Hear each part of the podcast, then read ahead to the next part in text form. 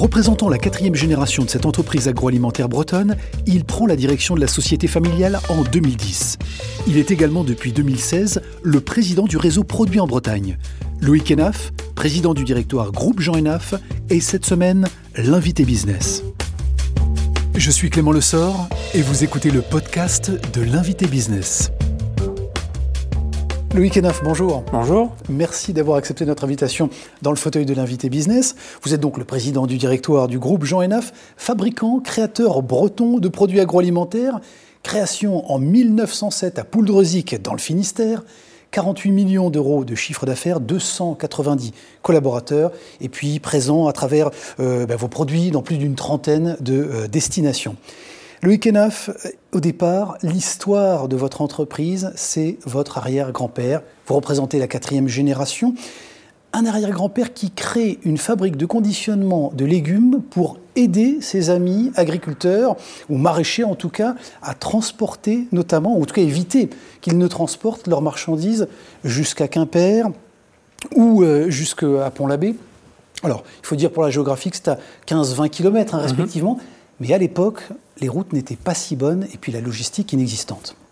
Euh, c'est probablement une des, plus, euh, une des conserveries les plus à l'ouest qui se crée, euh, peut-être aussi parmi les dernières. et l'idée était de valoriser les matières premières du territoire, du monde agricole dont il était issu, il était cultivateur. Et donc euh, il s'associe d'ailleurs à un, un Nantais euh, qui lui apporte euh, ce savoir-faire de la conserve qu'il n'a pas. Et il s'associe aussi à, un Quimpérois qui vient lui apporter l'argent qu'il n'a pas non plus. Donc l'histoire démarre comme ça en, 1907. Mais c'est presque un acte politique dès le départ de cette entreprise, en tout cas d'engagement pour son, son territoire. c'est juste parce que Jean Renaf était aussi homme politique. Euh, Jean Hénaf était aussi euh, conseiller, euh, conseiller départemental. Il, sera maire aussi de Pourosic de nombreuses années.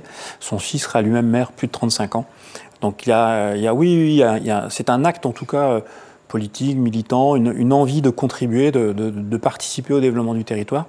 Mais alors cette phrase de participer au développement du territoire avait une autre saveur en, en 1907. C'était quand même passé de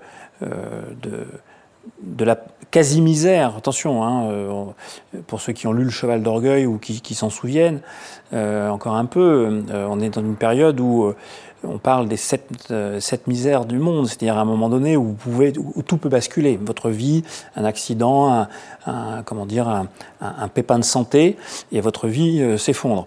Donc il y avait cette vraie volonté de s'en sortir, de créer, et donc l'entreprise part sur ces, fondements-là. Pour combler l'inactivité justement liée au, maraîchage en, baisse de saison, on le comprend bien, c'est assez logique, il crée, alors toujours votre arrière-grand-père, il se lance dans la production de pâté, avec les morceaux évidemment les, plus nobles du cochon déjà euh, à l'époque, suivant d'ailleurs un mélange avec euh, un mélange en tout cas d'épices tout à fait euh, particulier. Est-ce qu'aujourd'hui Loïc Enaf, vous êtes le seul détenteur du secret, de la formule en tout cas, euh, de, ce produit. Est-ce qu'il existe d'ailleurs un, acte ou un formulaire secret dans, un coffre-fort en, Bretagne?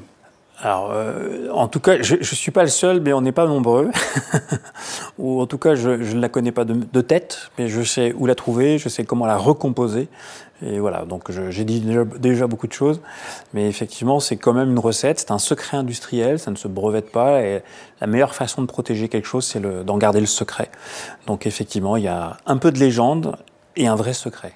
En 1971, Loïc Enaf, euh, votre grand-père, pour le coup, abandonne la production de, conserves de, légumes. Pour quelles raisons Et de poissons également, d'ailleurs. Pour quelles raisons En fait, l'entreprise faisait euh, effectivement des conserves de légumes, des conserves de poissons. Nous avions une petite usine à Audierne et un peu de pâté naf. Euh, et euh, le port d'Audierne périclite, nous ne sommes pas très bons, même si les produits sont bons, mais voilà, ça suffit pas. Et en conserve de, de, légumes, le, le, secteur se concentre énormément, la grande distribution apparaît euh, de plus en plus incontournable, et l'entreprise fait le choix de, de se concentrer sur ce qu'elle sait faire peut-être de mieux à l'époque, qui était le pâté naf, qui avait une certaine renommée. il n'était pas aussi connu qu'il l'est aujourd'hui. Et donc l'entreprise se contracte autour du pâté ENAF et va devenir le leader de cette activité euh, des pâtés en conserve en 1989 en France. Alors justement, au-delà de la longévité de votre entreprise, on parle de 1907, euh, de ce produit autour du, pâté que vous évoquez, comment est-ce que vous expliquez euh, la notoriété, le taux de notoriété de, votre marque aujourd'hui plus de 50%, 52% de notoriété auprès des, Français. On ne parle pas des Bretons, où on est autour de, 90%. Qu'est-ce qui explique le, capital sympathie de votre marque? Il y a beaucoup de choses. Euh, d'abord, on a, comme vous, le soulignez, un capital de notoriété qui est très important et qui est démesuré par rapport à la taille de l'entreprise. Euh, deuxièmement, euh, cette notoriété occulte toutes nos autres activités. Euh, nous avons aussi maintenant une activité de transformation d'algues, puisque la société créée par Christine Le nous a rejoint il y a quelques années. Nous avons aussi une activité de charcuterie bio au Grand Fougeray, entre Rennes et Nantes, qui a été pionnière, plus de 30 ans dans la charcuterie bio, plus de 30 ans dans la, dans, la transformation d'algues pour la gastronomie. Et puis on fait aussi chez ENAF plein d'autres produits, et pas que du pâté ENAF. Oui, qui représente 35% de votre chiffre on fait aussi la saucisse fraîche. On a la hmm. première marque de saucisse dans l'ouest de la France, en Laurence, en conservateur depuis toujours. Mais ce pâté, lui, il, voilà, il dépasse plus, de plus d'une tête tous les autres produits parce qu'il est, euh, d'abord, euh, c'est toujours le même. Euh, ça a toujours été un, un, sujet sur lequel on a dépensé de l'énergie, s'assurer en garantir la qualité, la constance. Euh, je pense que c'est un produit qui ne trahit pas. Euh, c'est toujours le même moment de bonheur, mais de saveur à l'ouverture de la boîte. Et je crois que les, gens, euh, ici, autour de nous, se sont emparés de ce produit, en ont fait un produit de transmission familiale, générationnelle. Quatre générations donc, qui se succèdent à la tête de cette entreprise. Quels sont les, éléments, Loïc Enaf, les éléments de rupture que vous pourriez assumer avec les générations précédentes? Oupla. Euh... En termes de vision, de, management, est-ce que vous allez marquer justement votre mandat de, de, président du directoire Je n'ai pas l'ambition de marquer, euh, j'ai l'ambition de faire euh, que les choses euh, se poursuivent et qu'elles se poursuivent euh, sans prendre de retard, si vous voyez ce que je veux dire. C'est-à-dire que toute, chose étant relative, euh, je ne souhaite pas que ce soit euh, sous mon mandat que l'entreprise ait pris du recul ou se soit ringardisée. je ne sais pas si je souhaite qu'elle devienne avant-gardiste, mais en tout cas qu'elle garde le rythme et de l'évolution de son temps.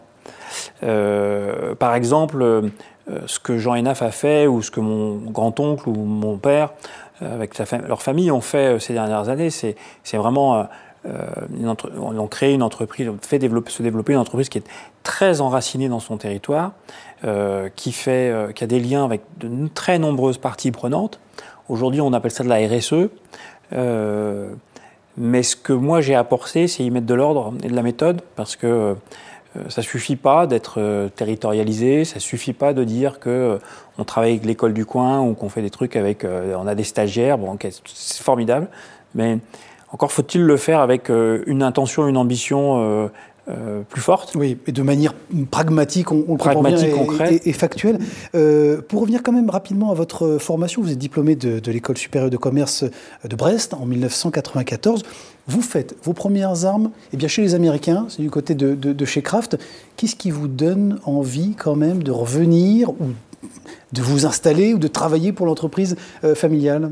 En fait, je voulais tout simplement vivre en Bretagne, c'était mon projet de vie euh, avec mon épouse. Et euh, au même moment, l'entreprise me fait signe en disant que voilà, euh, ton parcours professionnel correspond peu ou prou à ce dont on va avoir besoin aujourd'hui. Est-ce que tu veux?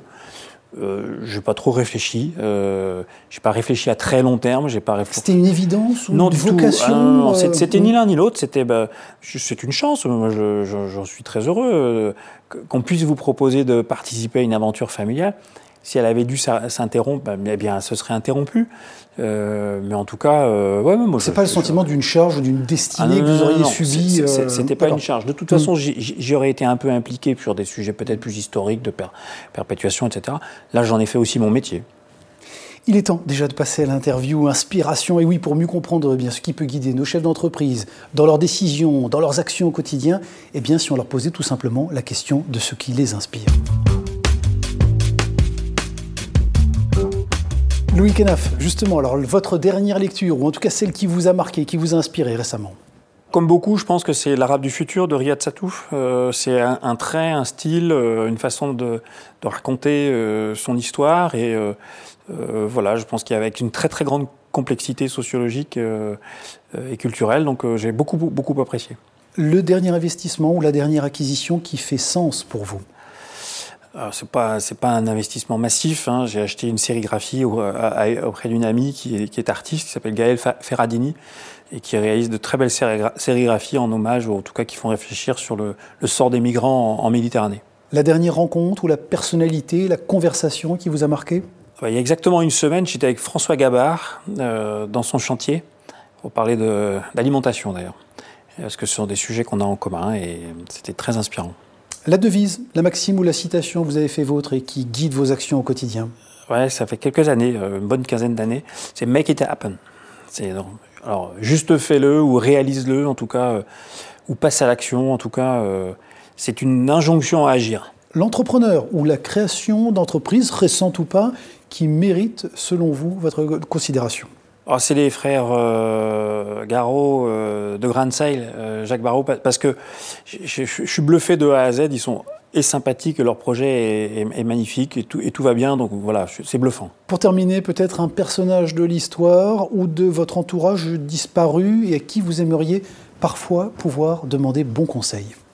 J'avoue que j'aimerais bien avoir une petite conversation avec Jean Enaf. C'est un homme euh, du 19e siècle qui, a, qui, est à cheval sur le, 20, sur le 20e, et moi j'ai un siècle de plus. Mais en tout cas, j'aurais aimé euh, lui poser des questions sur le, sur pourquoi, sur quelles étaient ses motivations et qu'est-ce qui lui donnait cet amour de la Bretagne. Merci beaucoup Loïc Enaf. Merci beaucoup d'avoir accepté notre invitation dans le fauteuil de l'invité business. Et puis je rappelle bien sûr que vous êtes le président du directoire du groupe Jean Enaf. Merci. Merci. L'invité business avec Banque Populaire Grand Ouest et sa banque d'affaires de proximité autochtone.